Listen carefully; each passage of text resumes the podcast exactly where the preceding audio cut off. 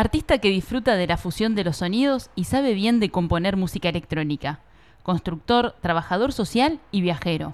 Un francés tranquilo, amante del punk under europeo que eligió hacer nido en un vaivén entre el norte de Francia y Tandil. Hoy, unificando el chamullo radial, nos acompaña Joan Bakoviak. Ahora sí. Bienvenido. A ver ahí el retorno. Ahí. No, está. Vamos a acomodar el. Esto es radio en vivo, gente. Y no nos gusta disimular, no nos gusta hacer No, como pero que pasa ¿por qué? otra cosa, le, le decimos la verdad. Porque esto se está perdiendo a partir de los podcasts y de toda la. La, gente corta, edita, vuelve a grabar eh, y acá va a saludar el caballero. Hola. Buenas tardes. Tenemos uno ahí que no está. Guaco. bueno, bienvenido, Guaco. Gracias. Dije bien el nombre al principio porque tenía todo un tema con... Bakoviak, sí, es. Bakoviak, está Sí. bien, perfecto. No, no nos va a salir nunca. Con esa fonética. Con, no, con la Eh. fonética. es como pedir un Es montón. difícil pelearle. Eh, estábamos hablando de guardar la guita. ¿Ustedes eh, allá en Francia tienen esa costumbre que, que- que surge acá de decir la gente tiene guardada la plata abajo del colchón? No, la verdad son más ahí usando las tarjetas eh, hoy. Hoy, sea, tarjeta la- la plata bancarizado. como en efectivo no existe más. Casi. Directamente. Directamente, sí. Lo que, se están, lo que se están perdiendo. Lo que se está perdiendo, aparte lo divertido que es guardar el dinero. Lo divertido, se están perdiendo, se están perdiendo algo. La magia. La magia de guardar el dinero. bueno, bienvenido por acá. Estamos a pleno eh, con lo internacional. Nos conecta Tandil, pero la semana pasada estuvo María, que está viviendo en Uruguay, y hoy tenemos el placer de, de estar acá con Guaco, que eh, francés viviendo en Tandil. Franceses, uruguayos, argentinos. Gardel. Una maravilla. Claro. Sí, ¿Cómo- yo, te- yo tengo un poco la, la teoría que soy una reencarnación de Garden. Que se murió en avión, pobrecito, estando francés también. Así Mira. que tengo como... Pero pará, decían que lo, que lo mandaron. Una de las teorías es que, que estaba de trampa Sí. eh, y lo mandaron a, a liquidar en Colombia. Sí, parece. No sé igual, eh, no conozco muy bien la historia. Guarda con lo de la reencarnación por la duda. sí, sí, sí, sí, está. Viste que acá no se jode. ¿Allá se curte Gardel? ¿Lo conocías de antes o lo conociste ahora cuando, o sea, conociendo se la conoce, cultura argentina? Se conoce, pero no es tampoco. O sea, es como una figura ahí que sí, se conoce, pero los jóvenes, por ejemplo, no lo conocen. ya. Claro. Claro. Es como más cosa de, de viejo, digamos. Sí, acá tampoco el joven, no sé si lo conoce. Por ahí conoce como de nombre, pero no sé si escucha. No claro, sé. Claro. No sé, habría- No, la Sí, tenemos sí. a Mai La tenemos totalmente a Mai silenciada. prohibida. Venite, venite para acá. A A- ver ahí, acércate. tampoco. No, es el micrófono. no, no. Bien. Bueno, segui- seguimos. Acércate, acércate de este lado, Ah. Mai. Eh, recién decías esto de, de Francia. ¿Cómo, ¿Cómo llegaste acá a Tandil? Contanos un poco de, de la historia. Vamos a ir hablando un poquito del, del recorrido de la vida, ¿no? Y conocí a mi pareja hace como 11 años ya. Y nos conocimos en la vendimia, ahí en el norte, de- en el sur de Francia, perdón. Ajá. Y nada, empezamos, ni bien la conocí, me dijo, bueno, me, me vuelvo ahí a Argentina a ver a mi familia, ¿quiere venir? Le dijo que sí, y ya está. ¿Qué sabías vos de Argentina? No, nada, o sea, no conocía nada. Es más, no, no había salido de, de Europa casi nunca. Había viajado ahí entre España, Francia, Alemania, Bélgica.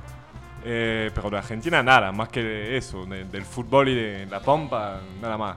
Pero Muy sí, por lo menos geográficamente, porque me ha pasado con gente de otros lugares que ni siquiera geográficamente Ah, no, ubican. sí. eso sí. sí, sí, sí. Eso sí. Lo, lo ubicaba, sí. Por lo menos eh, culturizado. Sí, sí, sí, un poco, sí. Para, ¿Y en qué va la decisión de salir de Francia? Ahora decís para venir a vivir. No, en su momento.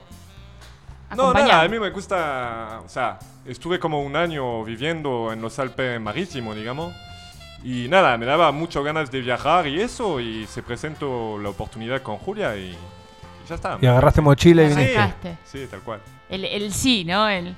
Recién nombrabas esto de conocerse en la vendimia. Contanos un poco cómo es, porque tengo entendido que allá se, se estila mucho, así como, como acá por ahí los primeros laburos son de mozo, capaz, de moza, ¿no? Eh, allá como que se estila mucho esto de laburar en las cosechas. Sí, en la vendimia, o sea, hay una cosa un poco cultural que hay cada, cada año, digamos, Y es como el trabajo ahí fácil y, y a la vez que se junta un poco con, con la fiesta y con todo eso. Y es muy internacional también, encuentra gente de todo Mucha lado. gente. Sí, de todo lado. O sea, mucha gente de País del Este, español, portugués. Y, y eso. ¿Cómo es el trabajo en la vendimia? Para quien no, no tiene ni idea. No, nada, no es nada muy, muy complicado tampoco. O sea, vas avanzando ahí cortando uva, básicamente. No hay mucho más que eso. Sí que es un poco difícil, pero es una cosa linda igual. ¿Vos en qué parte de Francia naciste? En el norte de Francia, a 40 kilómetros de Bélgica, más o menos. Ah, ahí está. En el norte-norte, sí. Bien, y te- eso fue en el sur. De ahí me Esa fui vendimia. como a los 22 años. Tenía ganas de, de salir un poco del norte de Francia. Ayer estaba un poco quemado de, de todo y siempre quise viajar. Y me hice unos buenos amigos que vivía en el sur de Francia, en los Alpes Marítimos, la frontera italiana. Y, y eso, decidí ahí ir por allá y vivir un rato. Claro. Así. Ahí como, o sea, vi- vivir y, y que experimentar lo de la vendimia puntualmente o te fuiste por otras No, o sea, la, razones la y- vendimia ya la había hecho varias veces antes. la- como por temporada. Cada año lo hacía como para juntar dinero un poco. Bien. Y, y eso. Y vos ahí en, en el norte vivías, ¿qué era? ¿Qué es un pueblito? ¿De donde sos? como Sí, es un ¿Cómo es el pueblo eh, de 11.000 habitantes. Igual allá es como muy distinto porque tiene como... Como son todo pueblo, pero que se... ¿Cómo, diría? ¿Cómo decir? Se juntan. Claro, sí, ¿Ves? sí, está todo correcto. no es como acá que tiene una ciudad y kilómetros tiene un de ruta, de nada, claro. Tiene una ciudad que está pegada a otra y a otra. Está bueno. Y, y, y ahí qué onda? ¿Cómo, cómo fue la, la infancia? ¿Cómo...? No, mi infancia muy, muy tranquila, la verdad. Somos, somos una familia chiquitita y, y nada, muy tranquila. eh, y después sí que me hice muchos amigos en la adolescencia y, y sí, ahí empezamos a, ma- a mover un A, mo- a moverse. Sí. Ahí que decías esto de eh, un pueblo al lado del, del otro y demás. Cuando uno es chico, ¿se conecta así fácilmente con los otros pueblos? Así como decir, no sé, de acá te vas a un barrio al otro. ¿O no? ¿O eso ya queda para cuando uno empieza a, activar más de grande o, o viajes puntuales de, de familia? Y es como más complicado capaz de, de moverte entre distintos pueblos, digamos, cuando sos chiquito, porque no hay mucha, mucha forma de, de hacerlo si no tienes coche, por ejemplo. Entonces sí que es más complicado. Después de adolescente, yo por ejemplo fui a una escuela que estaba como a 20 kilómetros de mi casa. Ajá, Entonces sí, que ahí empecé a mover un poco más. claro. ¿Y en qué te movías allá? No, nada, ahí de adolescente era el tren, autostop y todo eso. Eh, ¿Cómo se vive el mundial allá? No lo sé, la verdad. A mí no me gusta, no me gusta mucho el fútbol, así que... Pero has sé. vivido mundiales allá y, y estás experimentando este No, mucho, es mucho más intenso acá, me parece, que, que en Francia. Igual sí, se vive. Hay como fanáticos de fútbol y una cosa donde, donde se vive, sí, obviamente. Claro, pero más por ahí, eh, a- acá en cuanto a ese fanatismo no cultural, de que se frena, de fre- se frena todo y por ahí por lo que estás diciendo, o sea, de, de la falta de interés y demás, como que No, no continúa, hay- la vida sigue. sí, no hay falta de interés. Yo conozco gente también que son fanáticos del fútbol y que vive su, su vida con eso, alrededor. alrededor, pero no es, no es como acá que se escucha la, la gente gritando en la calle y todo eso. Y la locura. Che, a, a mí me llama un poco la atención. eh, nada, esta idea, vos a los 20 ya arrancaste de viaje. Sí, a los 22, creo. 20, más bien. 22, sí, de pibe. Estudié, trabajado eh, social ahí en Francia. Ajá. eh, en el norte y, mm, y eso, a los 22 tenía muchas ganas de irme. Ya en, la en el último año de, mi- de mis estudios tenía ganas de viajar. Eh, Igual allá, a ver, lo que entiendo yo cuando, cuando decís viajar, imagino yo es romper un poco una barrera cultural, porque imagino que no te era gran mérito viajar a Alemania o viajar a Bélgica, o digamos, porque es más o menos todo lo mismo dividido por una hora de tren. Cuando decís viajar es romper un choque cultural, es buscar un choque cultural o es agarrar para donde sea y me importa muy poco si es Holanda, que lo tengo acá a tres cuadras. sí, yo creo que es más eso. Es como descubrir, más, más que lugar, son descubrir cultura un poco distinta y gente nueva también. Y por más que sea muy parecido, es verdad, lo- los países limítrofes en- a Francia, igual Bélgica, España, todo eso, hay diferencia cultural también. Tienen mucha diferencia cultural. ¿Está muy marcado? Es- sí, está bastante marcado. O sea, cada vez menos yo creo, pero sí. eh, Solo, solo los idiomas que cambian. Claro, ya con eso se por sí, genera. sí. sí. Y cuando tenías 22 años, ¿qué era, qué era lo que buscabas? ¿Sabés? No, no lo sabía, la verdad. Era medio aventura. O sea, estaba, estaba un poco quemado de Fran- de- de- del norte de Francia y quería buscar cosas nuevas, digamos. Entonces, no tenía como previsto lo que iba a hacer. Claro. Era como... Primero era irme a los Alpes Marítimos y tomármelo un poco como eh, descanso, digamos. Eh, ahí, en la- porque era un, un pueblo muy escondido dentro de la naturaleza y es lo que buscaba, algo de paz. digamos. Tranquilidad. Claro. Tranquilidad y paz, sí. ¿Qué son los Alpes Marítimos? ¿Qué te encontraste? Eh, es es la punta extrema de Francia, o sea, está, este pueblo está eh, a la, la frontera italiana. justo, Sí, sí, sí. ¿no?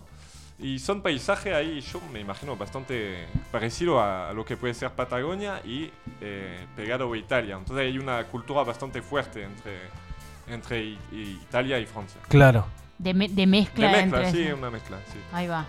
Ahí recién eh, comentabas que hiciste también la carrera de trabajador social Ujú. en el norte. Sí, O sea que ahí estabas eh, viviendo todavía en tu casa. sí. Por eso por ahí el choque ahí de decir, bueno, largo todo esto. Sí, sí, por eso. En verdad, ya como el último año me daba cuenta que, que no era lo mío eso. O sea, lo, lo disfrutaba, me, me gustaba, pero no encontraba mi, mi lugar dentro de- del sistema de eso, digamos. Entonces, ¿Qué? así me fue. ¿Qué se te dio por estudiar trabajo social? ¿Qué, qué- qué expectativas tenías por ahí que después no, no, no estaban cumplidas, ¿no? Una vez que hiciste la carrera y que te diste cuenta de que no era por ahí lo tuyo, como decís, dentro más que nada de las instituciones, viste que a veces uno entra... No, fue un poco casual de esto que, yo qué sé, tiene que encontrar lo que tiene que hacer a los 18 y uno no sabe necesariamente lo que quiere. Y no sé, fue casual ahí. Dije, bueno, me gustaría ahí hacer algo para capaz ayudar un poco a la gente y eso. ¿Y hay una oferta eh, de probabilidad de estudio accesible? ¿Cómo es ese, esa cuestión de, de lo universitario? No, la, la universidad es gratis en Francia, se supone. O sea, obviamente después tiene que... Ah, ¿tienen educación pública? Sí, hay Ah, mira, no sabía. Pensé que era privado. Y mm, obviamente después tiene que pagar todo lo que es alojamiento. O sea, tiene la misma dificultad, yo creo, acá que allá. en- Ajá. a Claro, en este ese nivel. sentido. Pero sí que hay una, una oferta bastante grande. Ahora, por ejemplo, la escuela de trabajador social eh, justamente es algo que se maneja mucho por privado. Entonces ahí tiene que pagar. Y es bastante caro. ¿Se Claro. pareja por, eh, por privado el tema del- de, lo educativo, o sea, de- del estudio, estudiar trabajo social? Eso no- ¿Cómo? No te- ¿Estudiar trabajo social es lo que es privado? Sí. Ah. En verdad tiene como un cupo ahí de, de- de entrada para, por, por escuela pública, pero entran muy poca gente. Ah, Después tienes va, que pagar claro. para eso. Si quieres hacerlo, tienes que pagar para estudiar. Claro. ¿Y la, ¿Y la entrada esa que se hace por sorteo, por llegada o por examen? No, se hace por examen, pero por Claro. ejemplo, en la escuela que entre agarraban nueve personas, creo. Ah, re Sí. poco. Claro, cupo. y lo que pasó es que yo cuando empecé a estudiar eh, lo hice a los eh, 18. Entonces, para estudiar esta carrera, mm, generalmente agarran gente un poco más eh, vieja, digamos, gente de 30 y eso. Entonces, un poco que me rebotaron por eso. Fue un tema de edad más que, más que otra cosa. Ah, Claro. mira, a los 30 como que, o sea, digo, hay gente que, que estudia a los 30 años y más grande también, pero es como que es tardío, digamos, ¿no? Como que acá por ahí se, no sé, se A los espera- 30 ya tenés que tener el título. Claro, digo, salvando, ¿no? Obviamente que hay gente que, que estudia en otras edades sí, y sí. que está buenísimo y que nunca es tarde, qué sé yo, pero como que en general no...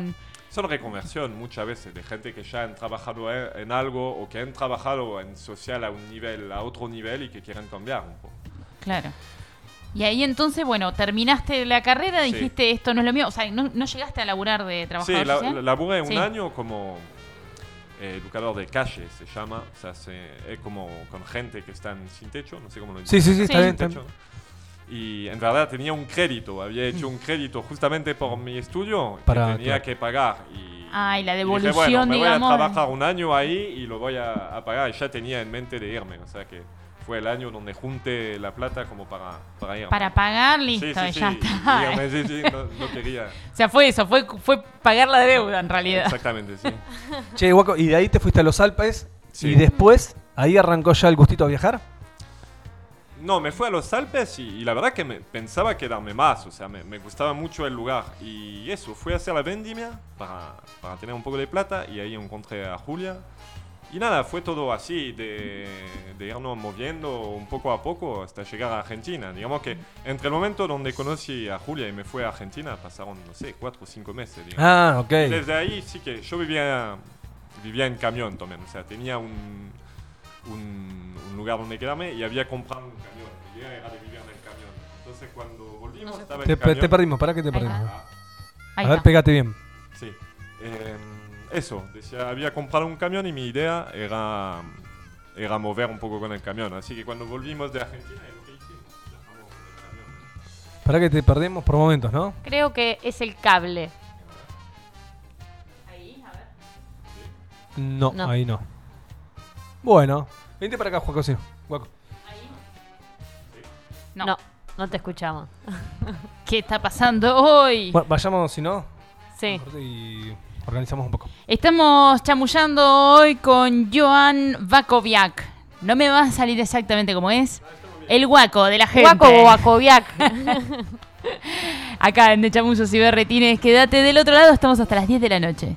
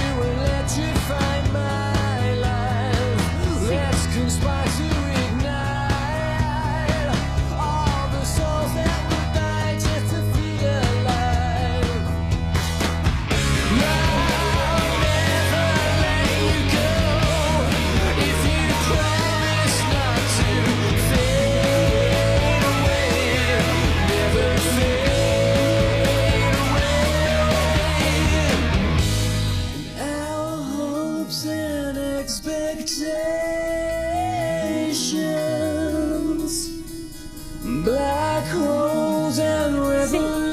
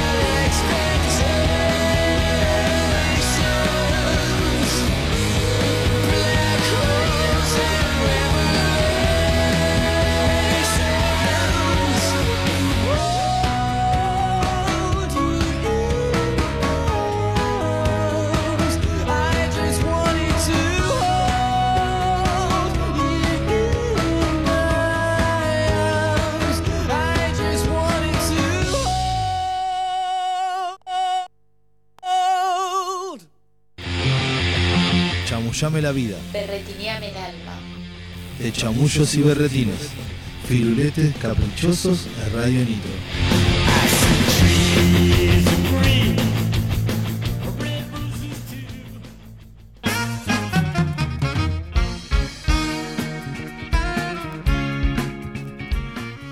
Cada lunes vamos a estar sorteando un litro de cerveza Lucre, lo vamos a hacer a través de nuestro Instagram, arroba de chamullos y berretines. Obviamente si no tenés Instagram podés comunicarte también al 2494-644-643 y decir que querés participar, por supuesto. ¿sí? O podés hacerte un Instagram. O podés hacerte un Instagram, no dejar de joder, joder. Sí. Solo para chamullos. Claro. Estamos acá chamullando con Joan Bakoviak. Waco. Yo voy a seguir. Yo voy a No, diciendo- lo dice muy guaco. bien, eh, lo dice muy bien. Ah, ¿viste? Sí, sí, sí. La gentileza francesa. No sé si son tan gentiles. ¿No? ¿Son culturalmente gentiles? ¿Ustedes se autoperciben gentiles? ¿Qué quiere decir gentiles? Gentiles, eh, Eh, ¿cómo se llama? Bondadoso, generoso. Educado. No, no sé, no. Polar. amable. Educado. Sí, o agradables con el extranjero, por ejemplo. Cuando llega gente extranjera.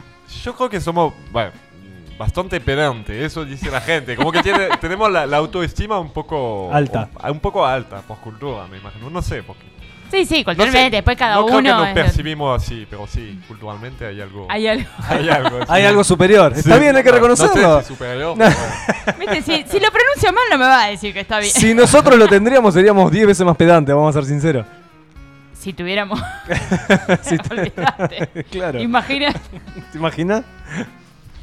Estábamos recorriendo un poco eh, la historia y llegamos a, a los Alpes, llegamos después a la vendimia, llegamos a Argentina, Y al Sí. camión. al camión. Se quedó contando el camión. Quedaste contando lo del camión. Ahí tenías un camión, estabas viviendo en un camión. Eh, sí, estábamos viviendo, en verdad lo estábamos arreglando un poco, era solo una caja sin nada, digamos. Y vivimos ahí un, un invierno bastante difícil en Suiza primero, fuimos a Suiza cuando volvimos de, de Argentina y después a Madrid. Yo no me acuerdo, pero creo que otra. Después fuimos de vuelta a Argentina, o no me acuerdo bien. Después. Una linda Mucho vuelta, eh, como de ida y vuelta, ¿no? sí. Claro, ida y Sí, vuelta. sí, sí. O al norte de Francia, creo que fuimos al norte de Francia. Che, ahí qué onda con el tema de esto, ¿no? De conseguir eh, camiones. Tengo como también, ¿no? Como esa idea de que es bastante fácil, más que acá seguro, esto de conseguir eh, autos, movilidades que, que sirven para el viajero, para acomodarlo, acondicionarlo y que sea Eh, casa y transporte. No, igual me, me, me cuesta un poco encontrar eso y es una cultura bastante underground lo que es, lo que es del camión, digamos. Tiene la gente que está un poco con, ¿cómo se llama? Motorhome Sí. Claro. y la gente que está más de camión que generalmente son gente que se manejan más en un ambiente, eso, underground y que va haciendo su camión con los recursos que lo que puede tiene tener, claro. y van viajando así.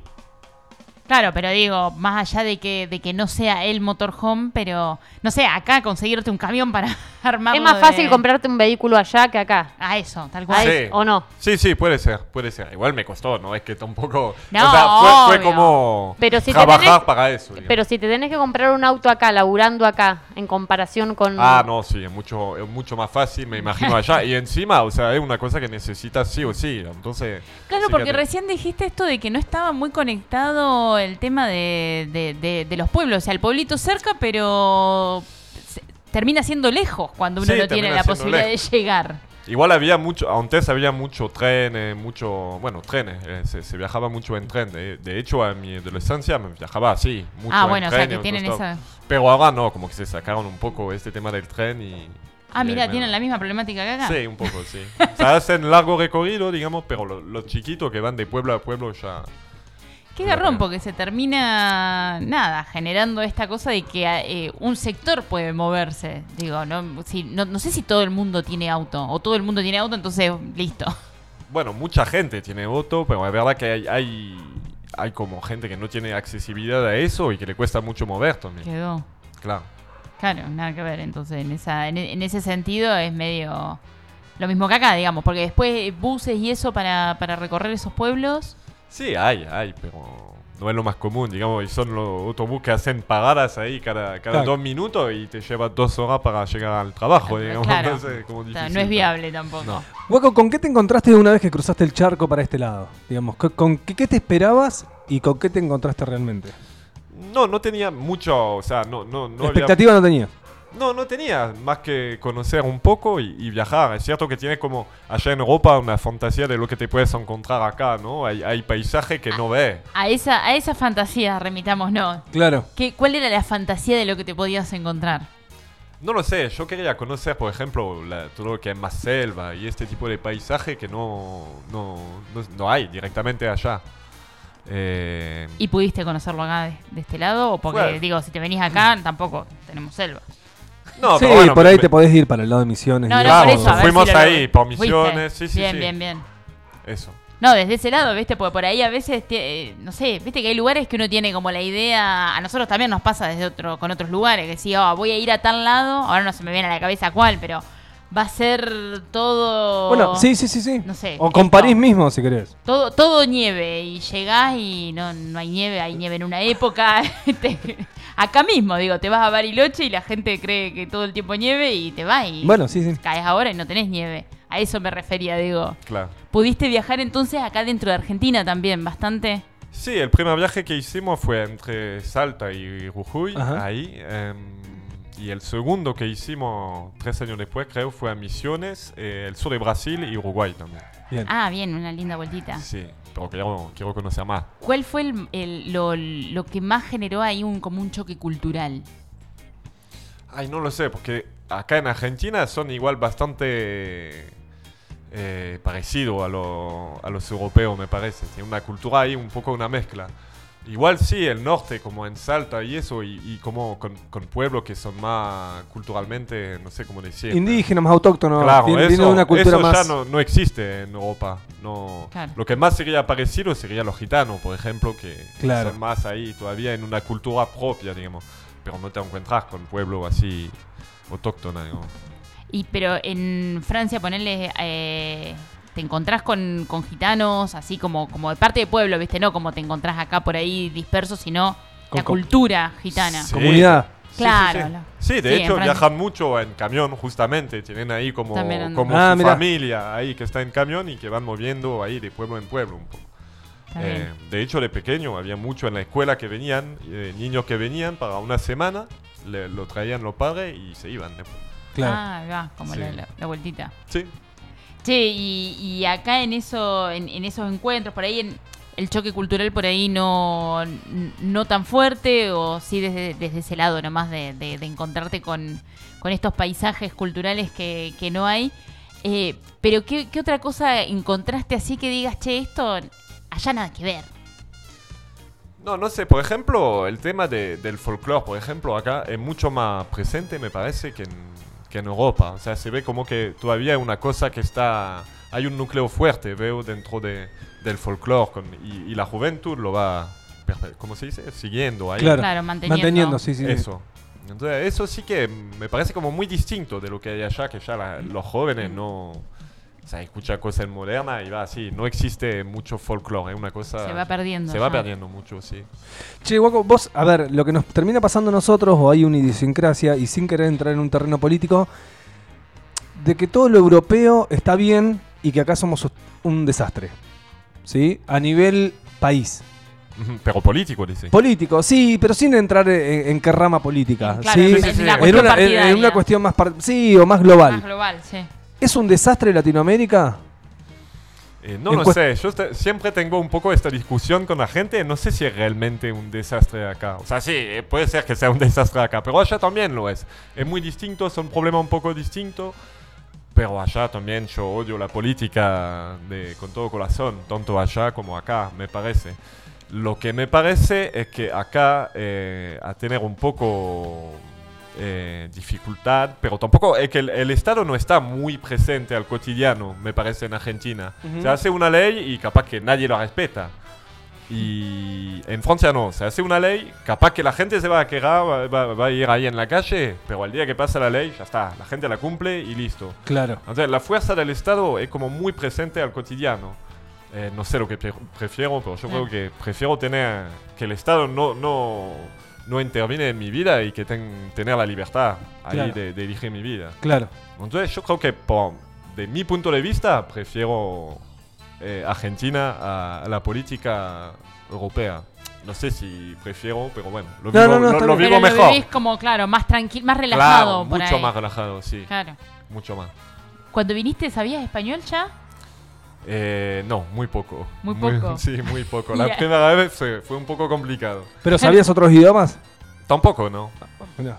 Y, y desde el principio nos manejamos ahí, bo- o sea, no quisimos usar el inglés, por ejemplo. Nadie de los dos lo usaba, pero bueno, fue... Ahí está el orgullo francés. No, no sé, no, pero más que nada para aprender. Si vas a usar un, un- otro idioma al medio, es que te cuesta entender el otro. Entonces lo borramos y dijimos, bueno, uno, vamos a aprender el idioma de cada uno, digamos.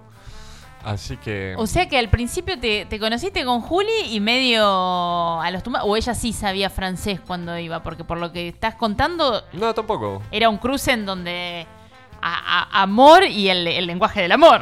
Claro, con lo, cual, con lo no. cursi que pueda sonar. Sí, sí, sí, no, pero eso, ¿eh? O sea, no, no, Claro, no, no nos había un- comunicamos, había mucha conexión y nos comunicamos. Pero sí que era muy especial y a la vez muy lindo porque vas a- conociendo a una persona de, de otra forma. de otra manera, claro. De otra forma, y así que me pareció muy lindo esta forma de conocer. Alucinante. Aparte, a, lo- a los meses de estar ya viajando, o sea, una conexión tremenda. Sí, sí, y fue muy fue difícil. El, el primer viaje fue muy lindo y a la vez muy difícil porque yo no entendía nada.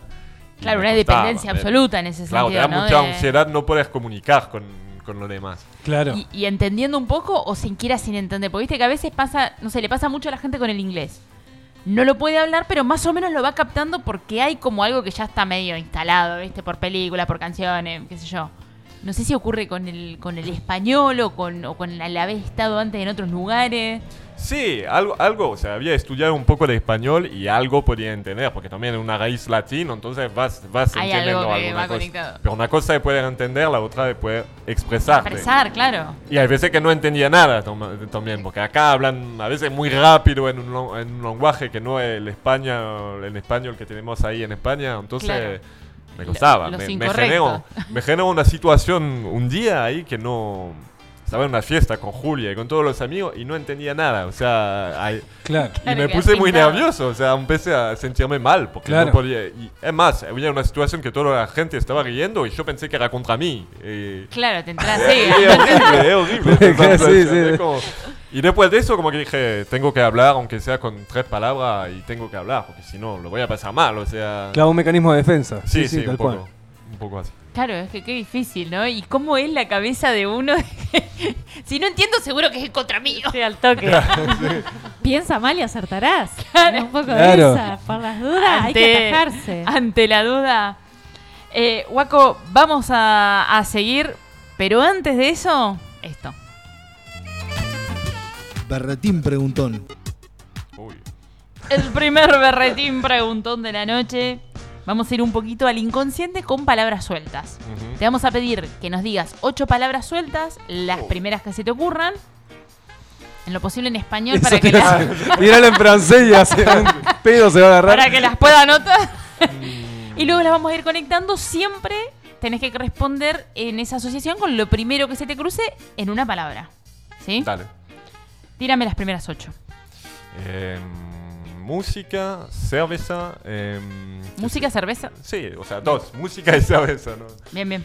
Em, ¿Qué más sería? Viaje, eh, familia, mm, amigos. ¿Cuántos son ahí? Ahí vamos cinco. Uh, falta todavía. Em, Tres más. Naturaleza. ¿Qué más sería? Hermano. Y amor. Waco, decimos música y cerveza. ¿Y vos decís? Punk rock. Decimos viaje y familia. ¿Y vos decís? Melancolía. Si decimos amigos y naturaleza, Ja, complicado eso. Em, no lo sé. Me refería a, lo- a los Alpes marítimos, creo que. Alpes, ponemos. Sí. Hermano y amor, Eh, incondicional. Si decimos pan rock y melancolía, Uy. eh, no lo sé. Eh, hermandad, diría. si decimos Alpes e incondicional, Alpes incondicional. eh, ¿Qué sería? Uy, muy complicado. Como... Alpes, ¿qué era? Alpes y- Incondicional. Incondicional. eh, no sé qué decirte, la verdad. Lo primero que se te venga, primero lo que primero. te venga, sí, aunque digas, che, esto... Eh, ríos, un río. Si decimos hermandad y río, Mm, Disfrute. la palabra de Wacom de chamullos y berretines es disfrute. Música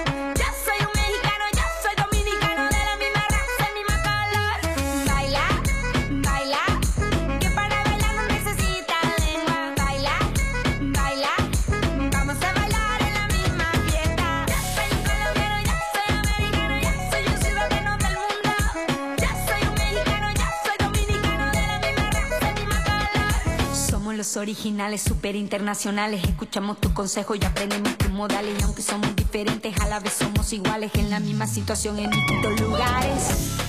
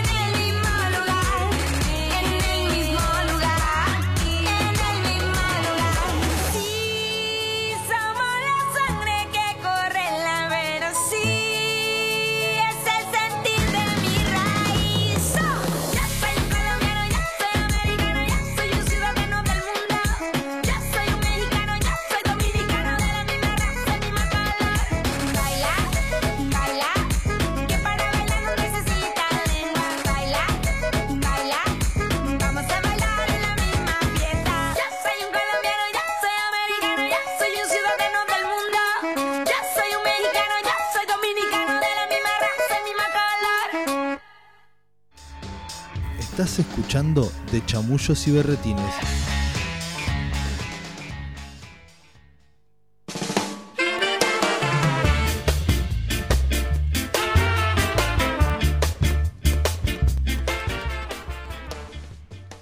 Programa hoy? Dice Sonia, qué linda historia de vida del invitado. Gracias por estar ahí del otro lado. Y vos que estás ahí del otro lado también eh, podés reaccionar a las stories que hay ahí en Instagram y participar por el litro de cerveza lucre. No vamos a poner historia especial en la que está, reaccionás y decís quiero participar. Entonces eso nos demuestra que estás del otro lado escuchando. Toma. Y si es una persona nada más, esa persona se lo va a ganar. Así de sencillo. ¿Puedo participar? Listo. No. No, vos no, Lucho.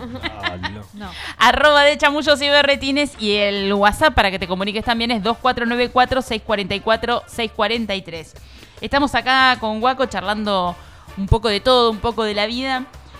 Hueco, tu palabra final en el berretín preguntón recién fue disfrute.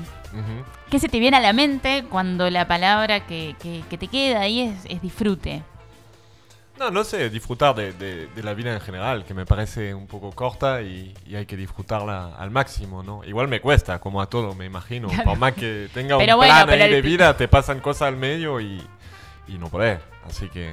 Sí, pero por ahí la- está bueno cuando uno ya tiene la filosofía de decir, bueno, al menos en el, en el intento está el disfrute, ¿no? Después pasan cosas. Sí, obviamente, el, el- como estas cosas, a veces las situaciones dolorosas uno no las elige, ¿no? Lo que sí elige es si sufre o no sufre, La, la disfrutar postura. o no disfrutar. Hay situaciones dolorosas que te pueden llegar a pasar. Te corte el micrófono, Y te ponen un poquito nerviosa. ¿no? como que se te corte el micrófono. Y tengas que ser el de tu compañero. Y, y bueno, cosas dolorosas no puedo evitar, pero sí puedo elegir si quiero disfrutar o quiero sufrir. Tal cual. Sí. Está la idea del disfrute, así que eso Sí, es está la idea, igual me, me- me- me cuesta el cotidiano, pero siempre intento tener como proyecto adelante como para, para eso, para disfrutar. Para mantener poco, ese sí. disfrute. Hueco, eh, perdón, antes de entrar un poco en, en la música, que te quiero Sí. empezar a preguntar un poco por- eh, de eso. eh, nada, en un, en un momento de las preguntas hubo algo como entre viaje y familia y Sí. dijiste melancolía. Sí. Me llamó un poco la atención y digo, el desarraigo, eh, ¿tiene un costo un poco alto? Eh, sí, tiene. O sea, siempre viajando vas a extrañar a alguien. O sea, es complicado estar conforme al día a día con todo porque siempre extrañas. O sea, Claro. Si estamos allá, extrañamos acá y al contrario también. Claro. Así que eso es el costo, yo creo, de tener una vida así. Es que... El costo del viajero, ¿no? Como Sí. que siempre queda algo en el Y no camino. solo de la familia, de los amigos que nos hicimos Claro. en la ruta y eso. y- Sí, que seguramente serán algunos en España, otros Sí, en Alemania, otros sí, en el sur, en el Sí, un poco por todos lados, claro, uno va alargando ahí. Siempre vas ahí como... Estás con la melancolía de, de no ver a la gente. ¿Y con el pueblo donde naciste también te pasa o no? ¿O eso ya es una historia cerrada? No, igual, eh, el pueblo donde nací, eh, o sea, tampoco tenía ahí como, como muchos amigos, para decirlo a- así, porque como me, me iba a otra escuela en otro pueblo, eh, a eso. Eran ¿no? de otros lugares Eran de otro lugar. Eh, así que no lo extraño mucho, porque tampoco es un pueblo ahí que tiene mucha, mucha movida. Es un pueblo minero, o sea, que era minero Ah, y tiene una cultura así eh, de minas, pero no. Eso, no tenía mucha, muchos amigos. Pero sí que quedan mis amigos, digamos, de, de la escuela allá en el otro pueblo, digamos. Claro. ¿Tu familia relacionada ahí al trabajo de, de mina y por eso estar en ese pueblo o, o qué hacían? Sí, todos. De hecho, todo, todo lo que es mi familia, mis bisabuelos, eran todos mineros. Mirá. Eh, Mirá. ¿Minas de qué? De carbón. De carbón. Entonces, por ejemplo, la familia del lado de mi padre es polaca. Entonces se vinieron mis bisabuelos de Polonia para venir a trabajar a la mina. Claro. Que hubo una llamada ahí para, porque necesitaban gente y, y bueno, llamaron a polaco especialmente. O sea que ahí fueron, se arraigaron ahí, tuvieron familia y la descendencia continuó ahí. Eso, ¿vos, vos sos el que lo cortó? No, no, o sea, la, la mina ya terminaron. La, la última mina en Francia creo que es en el 89. Como que Ah, ahí va. O sea que en realidad tus abuelos, bisabuelos, pero no tu... Ni si- bueno, mi abuelo sí que fue en la mina, pero muy, muy poco, yo creo. O sea, que cuando nació mi, mi padre ya, ya no iba más. cortó. Claro. Después se hizo policía, bueno. No sé, ¿qué prefiero? digo. Así que... Y eso, no, pero igual sí, o sea, fueron mi, mi bisabuelo. Pero la cultura sí que está todavía muy presente en eso. Claro. Hay una cultura de mina, la- la- las casas, la, todo está ahí. Es como un poco, no sé si vieron la película Billy Elliot, ahí que tienen esta casa toda, toda así igual. Maí, ¿no la viste? Ay, tengo idea de haberla visto, pero soy pésima con las películas. Ah. Es un chico que, que intenta, que quiere bailar clásico ahí en Inglaterra. Ah, ahí va, sí. Muy linda película. Y eso, era un poco de estos paisajes. El paisaje de, de- de la vida de Sí. él es el paisaje de ahí. Sí, un poco, sí, parecido. Ahí va. Entre las palabras que mencionaste, también mencionaste el punk rock y tenés como una, una raíz, por así decirlo, ¿no? Ligada al, al punk. Sí, mucho. Pasé Mucho. mu- muchos años y hoy al día también es algo que disfruto mucho. Todo- todos mis amigos allá están ahí de- en eso, siguen ahí. Y sí, pasé toda mi adolescencia ahí en el punk rock. Y, y no sé, me parece que fue la mejor escuela en verdad. No, me encantó y me sigue encantando. hay como una un punk fuerte, ¿no? Ahí en Francia, o cómo, cómo se vive. Sí, hay una cultura muy presente. eh, ¿A día de hoy se mantiene? Sí, yo creo que de otra forma que la que viví yo, o sea, capaz Claro. que menos extrema, vamos a decir, eh, pero sí que sigue, hay mucha, mucha movida, que cambiaron un poco, pero hay movida todavía. Eh, y también estamos a un punto ahí en el norte de Francia donde eh, eh, está cerca de Inglaterra, de Bélgica, entonces tiene una... Alemania Claro. también, que tiene un núcleo ahí fuerte del punk rock. Claro. Y Eh, el tema de recitales, bandas en vivo, todo eso también se curte Sí. mucho. Hay mucho. Yo vi casi Muchísimo. toda, toda la banda que quería ver de punk rock, casi la vi. A- algunas Ahí. excepciones, digamos. Pero sí, hay mucho. ¿Y cómo ves el punk acá? Que acá también tenemos ahí como una, una movida cultural Eh, Sí, sí, sí, sí. de, de sí. punk fuerte. Yo noto igual acá, o por ahí estoy equivocado, pero mucho más eh, con, un, con un derivado un poco más inglés o más yankee, si querés, y, y bien marcado es ese punk.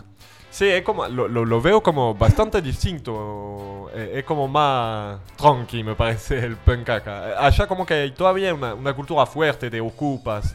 Claro. gente que vive en la, yo qué sé, en la calle. Gente que, que eso, que están ahí como el no future total, o sea...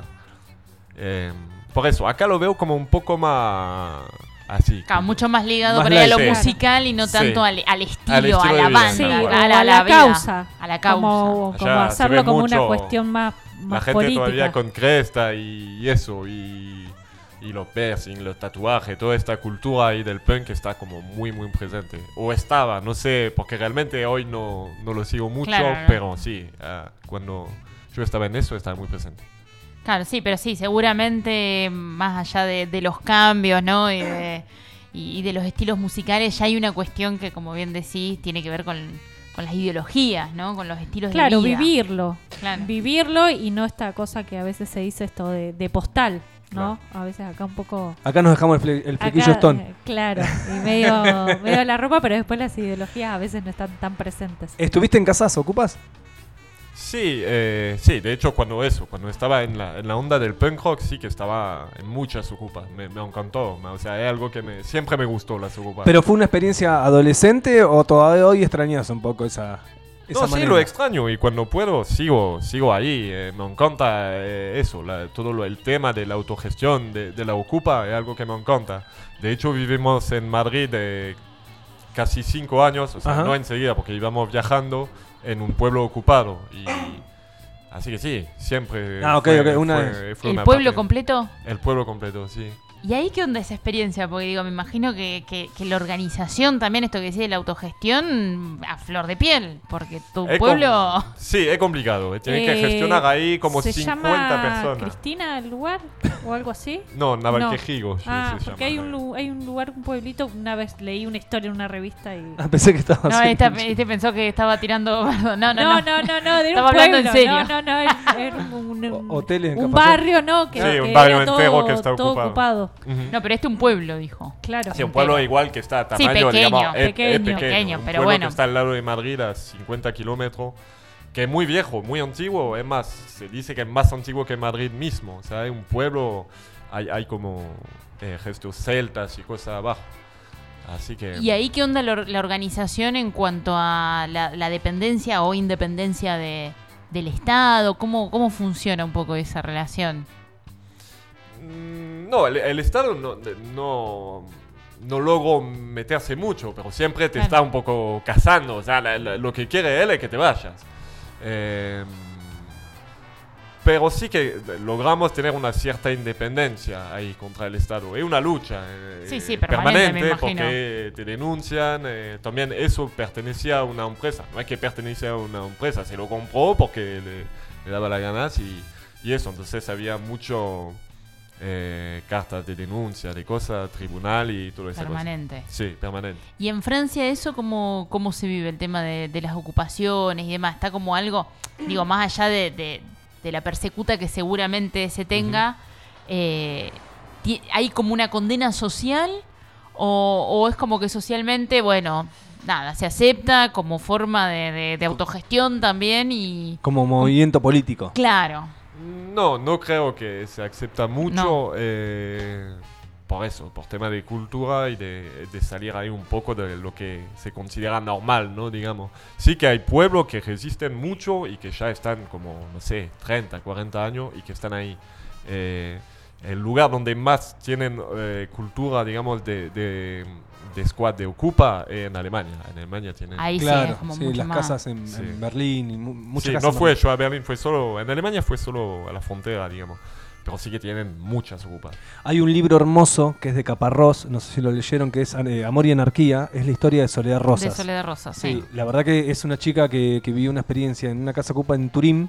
Ah. Eh, el final no es para nada lindo, pero la verdad que la historia de Caparrós sí, es bellísimo también como está contado. Hay una peli ahora, me parece también. Ah, lo habían hecho, sí. Lo sí, llevaron hace al unos cine. años me sí, parece sí, sí, que, que lo hicieron. No la vi todavía, pero tengo entendido que, que estaba. sí. Seguimos acá pleno a puro chamullo con Guaco estamos hoy. En arroba de chamullos y berretines nos podés escribir, podés reaccionar a las historias que están colgadas para participar por el litro de cerveza Lucre que está ahí en Alberdi 1337 con el queojito cervecero de miércoles a sábado y que tiene además unas pizzas riquísimas. Nosotros ponemos la birra, vos aprovechás y te haces el convito. Claro. Berretín preguntón. El segundo de la noche. Preguntas, ¿se me escucha? No, venite acá. Vamos a hacerte una serie de, de- de preguntas que te va a hacer ahí Mike. Cual ping-pong vos vas respondiendo rapidito lo que va surgiendo. Bien, ahora sí, ¿se me escucha bien? Perfecto. Perfecto. Perfecto. Bueno, Waco, el pueblo quiere saber y usted va a responder. Y arranca así. Tres palabras que te describan. Ay. Eh, y melancólico, lo diría. eh, perseverante, no sé si dice así. Sí. Y cabezón. Un defecto. Y cabezón. Si pudieras tener un encuentro de tipo paranormal. ¿sería con espíritus o con fantasmas o con extraterrestres? Eh,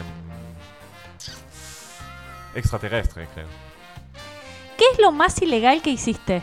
Uy, no sé si puede decir. y, no. Si es de No, otro no país, al lado de los ocupa, está bien. si es en otro país, como que, que ya no tiene jurisdicción acá. Sí, va, lo más ilegal- Tramitamos la, la- la extradición, ¿eh? Claro, no, jamás. Eh, Consulado. Fue tirar botella de, de cerveza en la policía. Yo creo que eso era bastante ilegal. Bastante ilegal. Sí, sí. Y de la manito de esa, ¿caíste alguna vez en cana? No, nunca. Hace siempre, así que... ¿Pero sí. que estaban papeando? ¿Le estaban papando moscas lo- la policía? ¿No te vio? Protegido por los ángeles de la anarquía. Sí, no sé, sí, porque todos, casi mis amigos fueron, pero yo no fui, así que... Bien. Zafe. ¿Un miedo? Hay muchos. eh, tengo bastante miedo. eh, no me gusta, ¿cómo se dice? Echec, perder, o sea, no, no lograr lo que quiero. Bien. ¿Cuál es la parte de tu cuerpo que más te gusta? Ay, no sé qué pregunta. Yo creo que mis manos, ¿A luz prendida o apagada? las dos. No sé. ¿Tendrías una historia con el ex de un amigo? ¿De una amiga? Sí, ¿Un amor? un amor con, Un amor. En general. o Un sea, amor en general, general. claro. Algo un que amor. amo. Algo que amás. O una persona, digamos. Una persona, una cosa. Una mm, Un objeto. Una calle. No, mi, mi familia y mis amigos sería, no sé, es como la forma de amarla más fuerte, yo creo. ¿Dormís con medias? Nah. Tres cosas que haces todos los días. Ay, tres cosas que hago todos los días. Eh, tomar un café fumando a la mañana. Eh, música casi todos los días, no sé si todos los días. Y, y mirar algo antes de dormir, siempre me gusta. ¿Qué harías si fueras invisible por un día? Ay, si fuera invisible. Ay, no tengo idea de lo que haría. Mm, ¿Qué podría hacer? No sé, yo creo que iría a espiar un poco los políticos, yo creo, a ver qué, qué están a ver haciendo qué ahí, sí. A ver qué hacen. Sí, intentaría hacer algo así, más militante que, que ir a ver. Bien. ¿Tu berretín? ese capricho, esa cosa que se tiene que hacer de esa forma y no hay otra manera. Tiene que ser así. Eh, Bien caprichoso. El trabajo manual. Cuando trabajo con alguien me cuesta ahí que no sea hecho como, como yo quiero. O sea, no, no me Bien. gusta. Y por último, tu puteada favorita. Eh, sería putain fait chier en francés. así que hermoso. sería me cago en la puta. me imagino. En francés salió, che, buenísimo. Quality may rot, fraternity wither, liberty may die on the vine. But hope, hope is a survivor and will not die.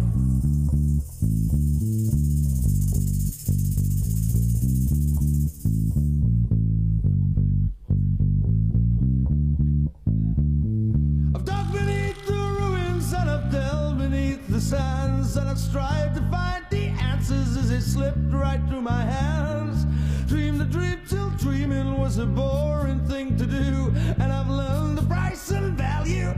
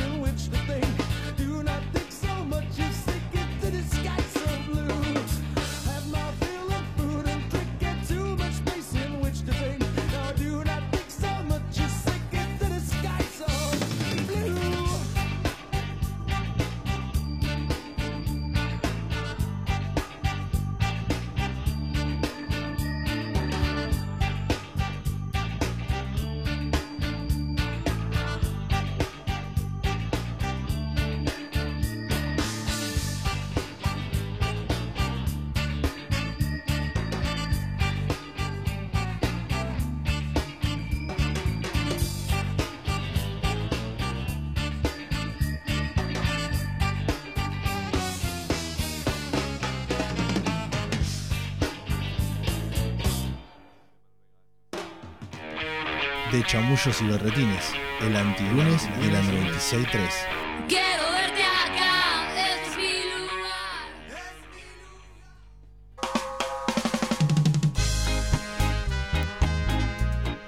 Bien, ahí están reaccionando. Sigan sumándose para el sorteo del litro de cerveza a lucre que se va al finalizar el programa. ¿eh? Tienen que reaccionar a las stories o eh, a- eso a través del Instagram, arroba de chamullos y berretines, o a través del WhatsApp decir quiero participar al 2494-644-643, donde además puedes mandar tus comentarios, preguntas, lo que quieras, ¿no? De, decir ahí a- ahora que estamos con el programa.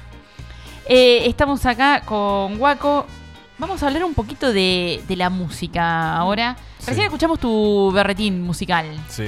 Contanos un poco qué, qué es lo que escuchamos y por qué lo elegiste. Eh, tenía como mucha canción que quería que, había- que me había gustado pasar, digamos. Pero este grupo justo fue lo que me llevó a, a abrirme un poco más a, a otro género que no sería lo- el punk rock. Era como la primera banda ahí que escuchaba que hacía mezcla de un poco varios géneros y, y me influenció mucho. ¿Cómo es que se llama la banda? Eh, se llama Pain, que es como Propaganda and Information Network. Se llama. Bien, como para que la busquen ahí e, e indaguen. E indaguemos, ¿no? Porque yo después voy a escuchar más a ver qué Sí, onda. Me gustó el corte, pero quiero escuchar más ahora a ver qué onda. Es muy bueno. Haces música, además, al, al principio cuando hicimos la, la presentación hablábamos, ¿no? De, de- de esta fusión con la electrónica, ¿no? Saliste un poco ahí de, del punk para meterte en, en la electrónica. ¿Cómo llega la música a, a tu vida? Eh, no, en, en este caso preciso, o sea, la música siempre estuvo en mi vida, yo creo, desde lo- lo- los seis años estaba estudiando y después hice, sí, una banda de, una banda de punk rock y eso. Y, mm, y no, la electrónica fue, fue cuando un poco empezó los viajes justamente y que me quedé sin posibilidad de armar banda por, por vivir en camión, o sea, no, Claro. no había forma. No era. Entonces Viable. empecé ahí a hacer solo. Digo, bueno, la solución para seguir haciendo música es hacerla solo. Claro. Menos divertido, pero bueno. Y ahí pintó la electrónica. Sí, igual, sí, pinto le- Empecé por hacer cosas más dub, eh, eso, más reggae dub. Y, y ahí me fue buscando un poco y yo creo que recién estoy empezando a encontrar lo a que me gusta. qué sí. es. ¿Cuál Fue- es esa, esa fusión exacta? Porque es difícil también la electrónica. ¿No? Como que, no sé. No, Tiene, no, tiene lo suyo, pero. No creo que. Además, me parece bueno porque abre puertas a gente que no necesariamente tienen conocimiento musical ni, ni habilidades para, para tocar un instrumento. O sea, eso es programación, digamos, en cierta forma. Eh, entonces, eso, abre puertas a. eh, no, no es tan difícil, es aprendizaje, es como todo. Sí, tal cual, en realidad. Sí, si te gusta, bueno. no, difícil me refería no tanto al, al hacer, sino al, al escuchar. Como que me parece, quizá porque particularmente no me encuentro tanto con la Claro. electrónica, ¿viste? Pero como me parece difícil desde ese lado. El, el sonido, no sé, como que no tiene lo mismo que... Sí, igual yo eh, lo que estoy haciendo no es una electrónica como, como una electrónica que puedes ver en los boliches. Claro, no Me- es Ahí algo está. punchi punchi. Ahí no está, es para ¿ves? fiesta. Buscaba, buscaba esa... Esa bajada. bastante tranquilo, son ritmos bastante lentos. eh, me gusta la fusión con, con neoclásico, así que uso mucho violín, eh, cosas así. Intento mezclar. Había un artista francés que decía que, que hace electrónica justamente, que, que tenía en mente cada vez que hace una canción, decía yo quiero que mi abuela lo pueda escuchar también. Claro. Y- ahí está entonces esto que, que por ahí planteado de, de, de lo difícil desde ese lado, Claro. ¿no? Pero ya eh, está hecho con otra, con otra mirada. Claro. Y, a- y ahí encontraste que se te abrieron otras puertas. ¿Cómo, ¿Cómo es el proceso de decir, bueno, pues una cosa es hacerlo y otra cosa es presentarte, eh, mostrarlo, digamos? No, siempre tuve mucho problema eso, para mostrarlo. Es algo que me, que me, que me cuesta hasta el día de hoy. O sea, Pero que te cuesta por lo personal tuyo de decir, che, no me animo, o que cuesta por encontrar el lugar para mostrarlo. Un poco las dos cosas. eh, y porque también disfruto hacer música por hacer música. No, no sé si Claro. tengo pretensión de más. O sea, si llega, está genial. Pero tampoco, o sea, para mí el, disfruto de, de- el disfrute de hacerlo. Eh, pero bueno, ahora sí que tengo ganas, ya que me gusta más lo que hice, eh, de presentarlo un poco. Bien, tenés. Y lo vas a presentar. Sí, lo voy a Fecha presentar pronto. ahí el sábado. Ya, en bien. 9.90. Sábado 9.90 a partir de las 8 de la noche. Sí, 8 más o menos. Irigoyen 900. Irigoyen 990. Pueden pedir sus anticipadas. Ahí buscan eh, 990 Espacio Cultural en Instagram. Y va a estar Guaco y va a estar acompañando a Jualco Bruni que pasó por acá. Pasó y por acá también, también, de una. Sí, va a haber una movidita linda ahí. Bien, me Igual gusta. ya se presentó Guaco acá. Yo Eso, lo fui a ver. Claro, eso iba a preguntarte. ¿Ya has estado antes? ¿En, otros en otros eventos, en otras movidas? ¿O, o Ah, sí, también estuve tocando con otro grupo que estoy haciendo eh, con dos amigos, eh, que es más de electrotango. Estamos armando, que se llama Ovo. y lo estamos ahí haciendo, digamos. Ah, Últimamente me concentré mucho en lo que hacía en solo y ya voy a volver a, a trabajar un poco más con eso. Con ese. Que, que era una idea, justamente una expectativa que tenía cuando, cuando llegué a Argentina, eso, de mezclar con cosas de acá. Con Eh, el tango. Muy bueno. Sí, con el tango, con la música que hay, que hay acá, especialmente el tango, que es algo que se mezcla muy bien con electrónica. Claro. Va Sí, muy que hay de alguna- la mano, hay, hay Sí. bandas que, que, que- que ya le vienen sacando ese jugo y es acercar un poco el tango a, lo nuevo, que es un sonido maravilloso. Sí, por eso. Y Maravilloso y combinado es como un maridaje Sí, abre otras hermoso. puertas. Y ahí que dijiste, perdón. No, perdón, una vez me, me dijeron, hablando con un amigo un poco de música, me decía, y el tango si no se reversionaba un poco en lo técnico iba, iba a terminar desapareciendo. Es una apreciación que yo no comparto, pero hay algo de, de- de decir, "Bueno, la verdad que está bueno cómo están estas nuevas versiones tangueras. eh, no sé, entro un poco en la duda y lo tiro sobre la mesa, ¿no? Y yo creo que hay, que hay que fusionar la cosa. O sea, le tiene que, de, de hecho, la música es fusión. eh, es así, va evolucionando con la fusión de varias cosas y, y se crea nuevo género de música. Claro. Me parece que. También hay que hacer un update. ¿Un? Update. Sí, Una Ah, actualización. una una actualización, actualización. sí, está bien. Perdón, en- hablan francés me, me molesta. Entonces tenía que tirar ahí. Sí, yo quería, quería, donde- quería agregar mi, mi granito de arena, de donde podía. Waco, dijiste que empezaste eh, con esto de la música electrónica viajando. Sí. ¿En viaje lo presentaste también o lo hacías ahí ya como algo más personal? De decir, bueno, esto que dijiste antes, no, no, podí- no puedo con una banda, pero por lo menos sigo manteniéndome en, en- en contacto con Sí. este arte. Fue un aprendizaje, yo creo, poco a poco. Entonces sí que no, no lo presentaba, sí, eso. Siempre me costó eso. Y eso, necesitaba tiempo para encontrar lo que me gusta también. Algo, algo donde me sentía bien. Entonces sí que no, fue ahí creando cosas y había mucha, muchas veces tenía ganas de presentarla y cuando ya terminaba algo, no, lo tiraba a la basura y Ya no era, no me sí, sí. Claro, La inconformidad y el Claro, empezar siempre. nuevo. Y ahora, bueno, el tonto de... Che, ¿y en viaje eh, en qué en qué laburaba o no laburaba? Era como más eh, viaje de No, nada, era- de, de, de- de relax y No, era día a día, no, no puedes estar solo relajado porque tampoco tenemos qué sé yo, no sé si no si no sos multimillonario No, atrás no, de no lo soy, atrás de esa capa de ocupa. No, no, Las no. minas- No, era Eh, eso, ganar dinero para avanzar. Conozco varios, ¿eh? Conozde. Sí, conozco. No, conozde. No lo Sí. soy, no lo soy. Eh, Está bien no, que lo aclare. Y ahí bien. tranquilidad a las casas. Nos sacó el prejuicio, por lo Y sí. No, y en el día a día, ¿qué, qué es lo que se hacía? ¿O fuiste consiguiendo distintos laburos? ¿Cómo, cómo fue ese proceso de...? Sí, un poco todo. La verdad que lo que más hacíamos eran la cosecha, porque como siempre hay trabajo y eso. Entonces hacíamos mucho en verano en Francia, eh, cosecha de distintos frutas, vendimia. Y después nos íbamos a Madrid, al pueblo este, ocupado muchas veces, o a Argentina, o es. Siempre intentamos eh, ganar dinero por algo, para tener algo en mente. Claro, Allá en el pueblo era, reconstruimos una casa, entonces algún, alguna temporada lo hicimos con eso en mente, de construir esta casa, y después era llegar a Argentina otra vez, o lo que sea. Pero también es cansador eso, ¿o no? Sí, es cansador. Hay momentos que tienes ganas también de, de pararte en algún lugar. eh, que de hecho, de hecho, lo que me pasa ahora, tenía ganas. Bueno, en verdad, los tres últimos años volví al norte ahí para reconectar un poco con, con mi gente y, y me hizo bien también eso, pararme. Y, pero sí, que ahora tengo como un poco de ganas de, de eso y también de viajar. O sea, siempre estoy en la dualidad de Esa de, sí, claro. Nunca estoy muy conforme con lo que. Voy, me quedo un ratito quieto, viajo. Sí. Y allá dijiste, eh, construyeron una casa en el pueblo donde estabas antes, ¿entendí sí, bien? Había, sí, eso, había una ruina y eso, preguntamos para, para hacerla y la rehicimos. Y Y ahí, ¿qué onda? Como decís, le hicimos hacerla ustedes realmente, o sea, construirla. sí, eh, con Julia la hicimos los dos ahí de poco a poco. Pero a la vez la terminamos y nos fuimos. O sea que la terminamos y dos meses después nos fuimos. O sea que casi nunca vivimos de adentro. En la casa, punto.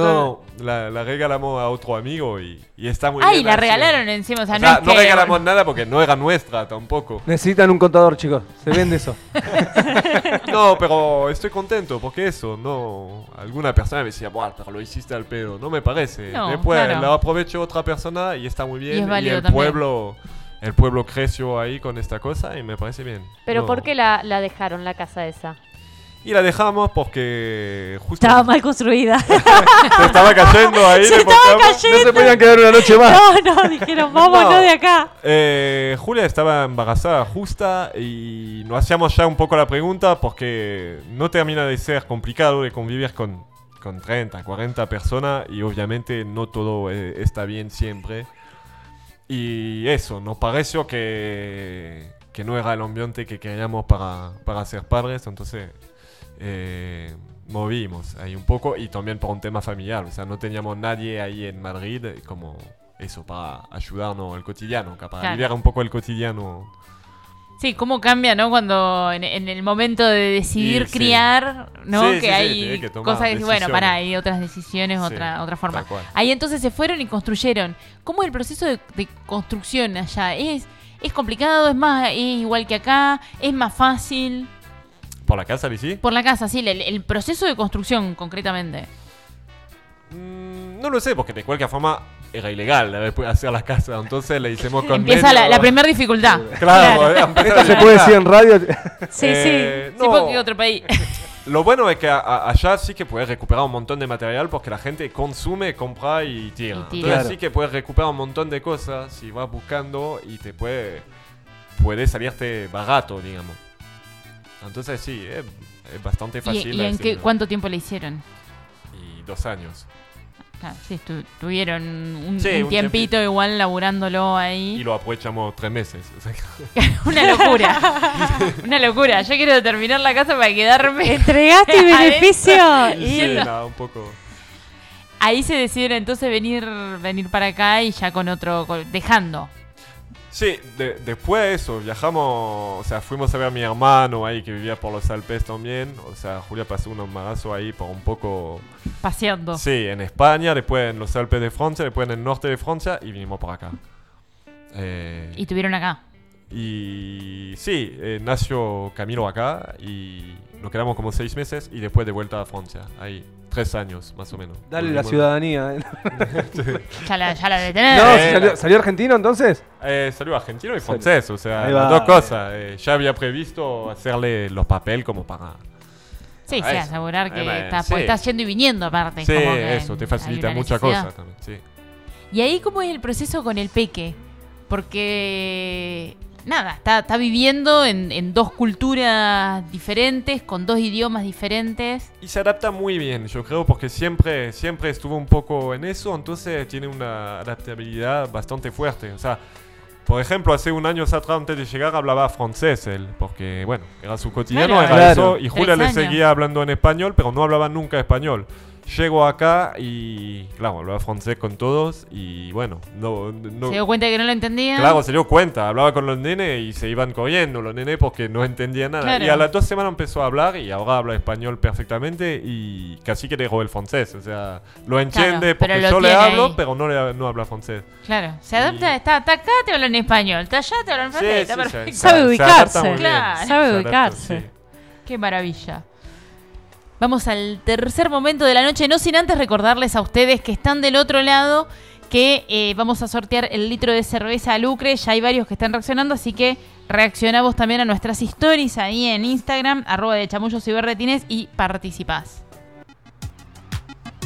Berretín preguntón. ¿Estamos listos? Luchín, ¿estás Creo que sí, listo? creo ¿Para que sí. arrancar? Un poco ¿Arrancamos? nervioso. Vamos. Dale. Yo también.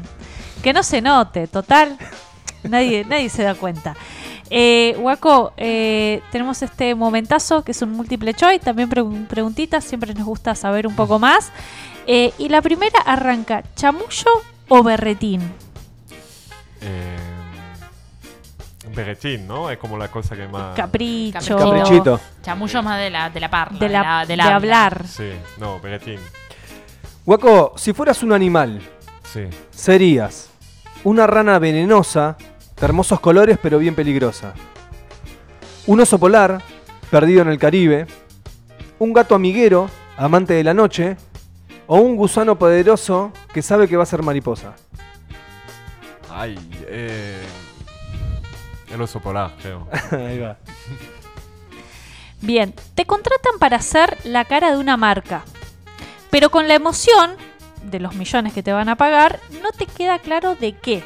¿Preferís que sea crema para hemorroides, escuela para patobicas, que son la seguridad en los boliches, eh, les prepotentes, pañales para adultos o pastillas para la disfunción sexual?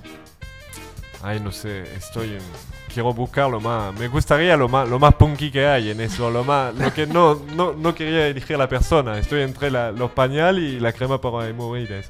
Me Creo parece- que la crema para Sí, la crema más fácil. Es como La crema más más. Sí, Sí, más vale. sí, sí. Guaco, si tuvieras que elegir uno de los siguientes destinos para pasar un mes sería un supermercado a oscuras, en un bosque encantado sin refugio, una isla desierta o en Marte. Eh, no, el bosque encantado, sin duda. Ahí va. Tenés que dejar una de, esas, de estas actividades para siempre. Preferís que sea la comilona con amigos y familia, el sexo, viajar o asistir a recitales. Dejas una para siempre. No, sería, uff, complicado. Asistir a recital, yo creo. Me encanta, pero bueno, lo, lo dejaría Es lo que- para las otras si hay que elegir uno Sí, para Si hay que dejar, elegir. Ahí va. Guaco, si pudieras elegir un superpoder, ¿preferirías controlar el tiempo, la telepatía, ser invisible o volar? Y volar, sin duda. Así podría ir donde quiero y cuando quiero. Si tuvieras que hacer una de estas actividades todos los días de tu vida, ¿preferirías ir a misa? ¿Pasar cuatro horas diarias animando fiestas infantiles? ¿Salir a correr la vuelta al centro en hora pico con ropa flúor y poquita? ¿O subirte a un colectivo a contar chistes? Todos los Eh, días. Todos los días. Todos los días lo tengo que hacer. Sí, ir a misa o pasar cuatro horas diarias animando, an- animando fiestas infantiles o salir a correr la vuelta al centro en hora pico. Sí, con esta. ropa, poquita ropa Sí, y flúor. y flu, sí. Guaco, si eh, que la historia te juzgue por tus stalkeadas en redes, tu pasado amoroso o lo que pensás y no decís de gente que te rodea. Y esta, sí, la tercera. Guaco, tenés la posibilidad de tocar en uno de estos festis. ¿Preferís un festival real de cumbia argenta? ¿Un encuentro de reggaetón en una isla privada? ¿Un festival infantil dirigido por Piñón Fijo, un payaso bastante conocido acá? Eh, ¿O un encuentro místico indie en un bosque? ah, este. Este, sí. En El bosque encantado, en El bosque, mismo el bosque encantado el que vas a estar un mes. Claro. Y por último, la, pregunta que más nos gusta a nosotros, tenés que elegir a uno de los cuatro para llevar a ese festival. Tenés que elegir a uno. Uno, eh, Sí. me llevo a Juli. Bien. Bien. Ahí está, se va, se va el festi indie místico.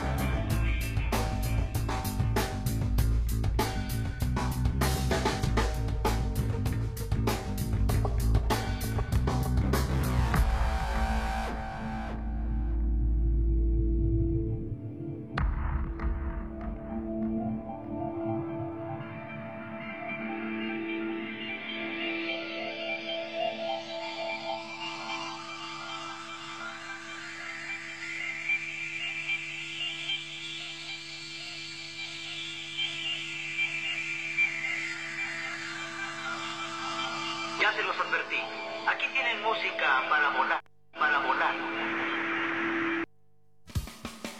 De chamullos y berretines, apostando fuerte al chamullo serrano.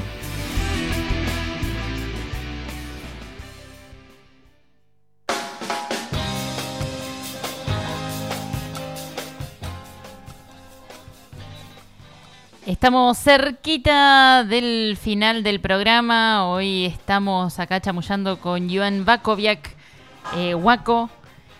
Estuvimos hablando un montón de. mucho de viajes, ¿no? Porque Sí. es parte de lo que de lo que te ha atravesado. ¿Qué fue lo más raro que te has encontrado en un viaje? ¿Qué fue lo que más te ha llamado la atención de todos los lugares que anduviste? Eh, pero de- en, en bueno o en malo, en positivo o en negativo. En las dos. Si querés una y una. No, eh, a mí me gusta mucho la naturaleza. Para mí una de las cosas más lindas que vi era donde vivía ahí en los Alpes Marítimos. Mucha paz ahí había y un lugar muy, no sé, muy especial ahí, muy espiritual, digamos. Había como un- algo muy especial, yo creo, que no encontré en muchos En lugares. otros lugares. Qué lindos esos lugares donde encontrar que te das cuenta que ya la, la- la energía, ¿no? Sí, Más es como allá muy, de- muy fuerte. Sí, eso. ¿Y malo? No, malo, no, nunca, por suerte, viví situación muy mala ahí. eh, algunas sí, en otro- en, por ejemplo, haciendo autostop, a veces te encuentras con alguna persona, no sé, que te meten en un- una cierta tensión o yo qué sé, algo raro. Pero no, por suerte, nunca algo muy... Pero tensión en qué sentido? O sea, de, de hacerte sentir incómodo por... Sí, sí, de sí. que, no, sí. de que no sabes si te van a largar Sí, en, no el, estás parado, sí, claro. en el siguiente pueblo. Sí, ha pasado un par de situaciones así, pero pocas. Guaco, ¿por qué hay que viajar? Eh, no lo sé, había, hab- había leído en un libro de Jack London que decía que había que viajar lejos, lejos amando a su casa. Yo creo que hay que viajar más que nada para, para quitarse todos los prejuicios, toda la cosa, porque la gente que, que no, no, no va a descubrir la cosa y que tiene una opinión me parece como algo... Sí.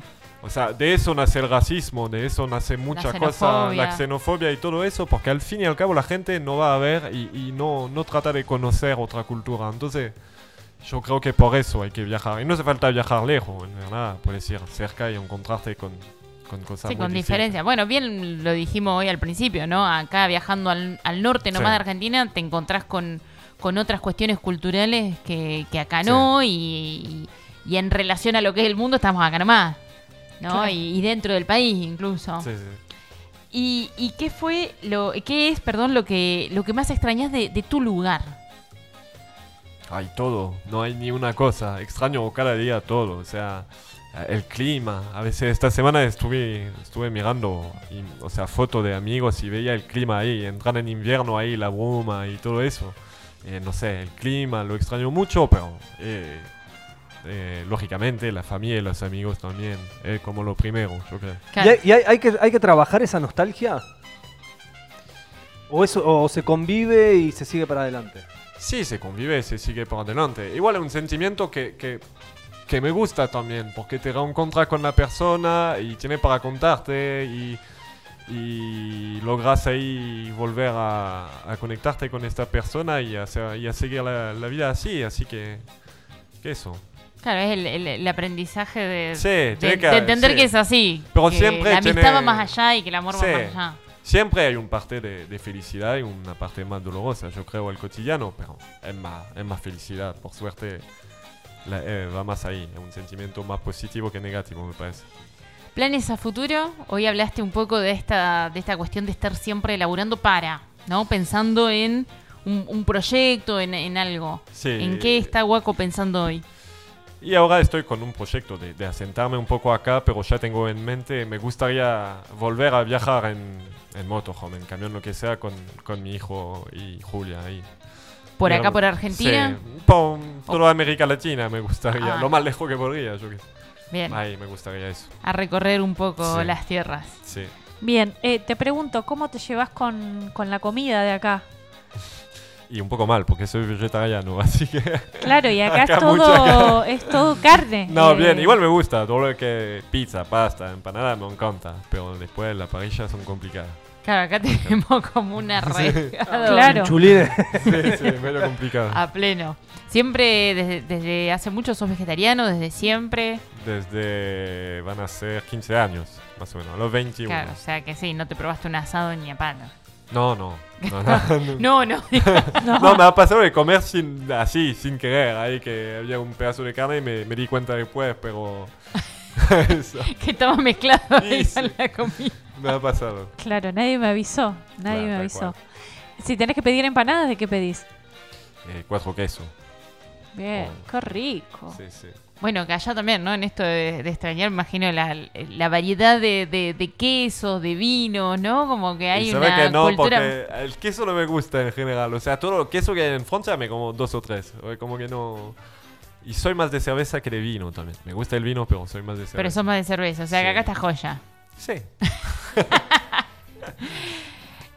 Hoy eh, estuvimos chamullando con Joan Vakoviak. Waco, gracias por, por acompañarnos, por ser parte. Eh, le mandamos un saludo a Gustavo que dice ahora los escucho mejor y nos manda un, una foto de los audífonos. Tiene Bien. audífonos nuevos. Bien, perfecto. ¿Nuevos o, o, Felicitaciones. O está estrenando? No sé si- Claro. ¿Puedo mandar un saludo ahí? Obvio, Le quiero mandar a, quieras. a, a mi hija que está ahí en España, en Zaragoza, Iris. Y nada, le mando un, un beso volador hasta allá.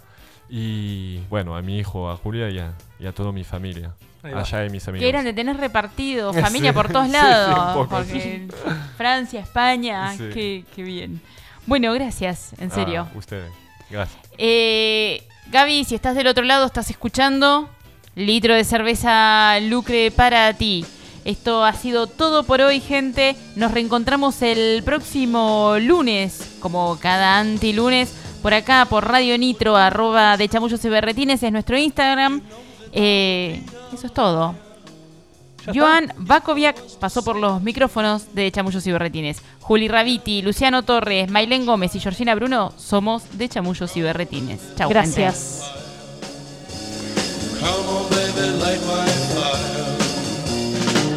Set the night on fire. The time to hesitate is through. No time to wallow in the mire. Try now, we can only lose. And our love become a funeral pyre. Come on, baby, light my fire. Come on, baby, light my fire. Try to set the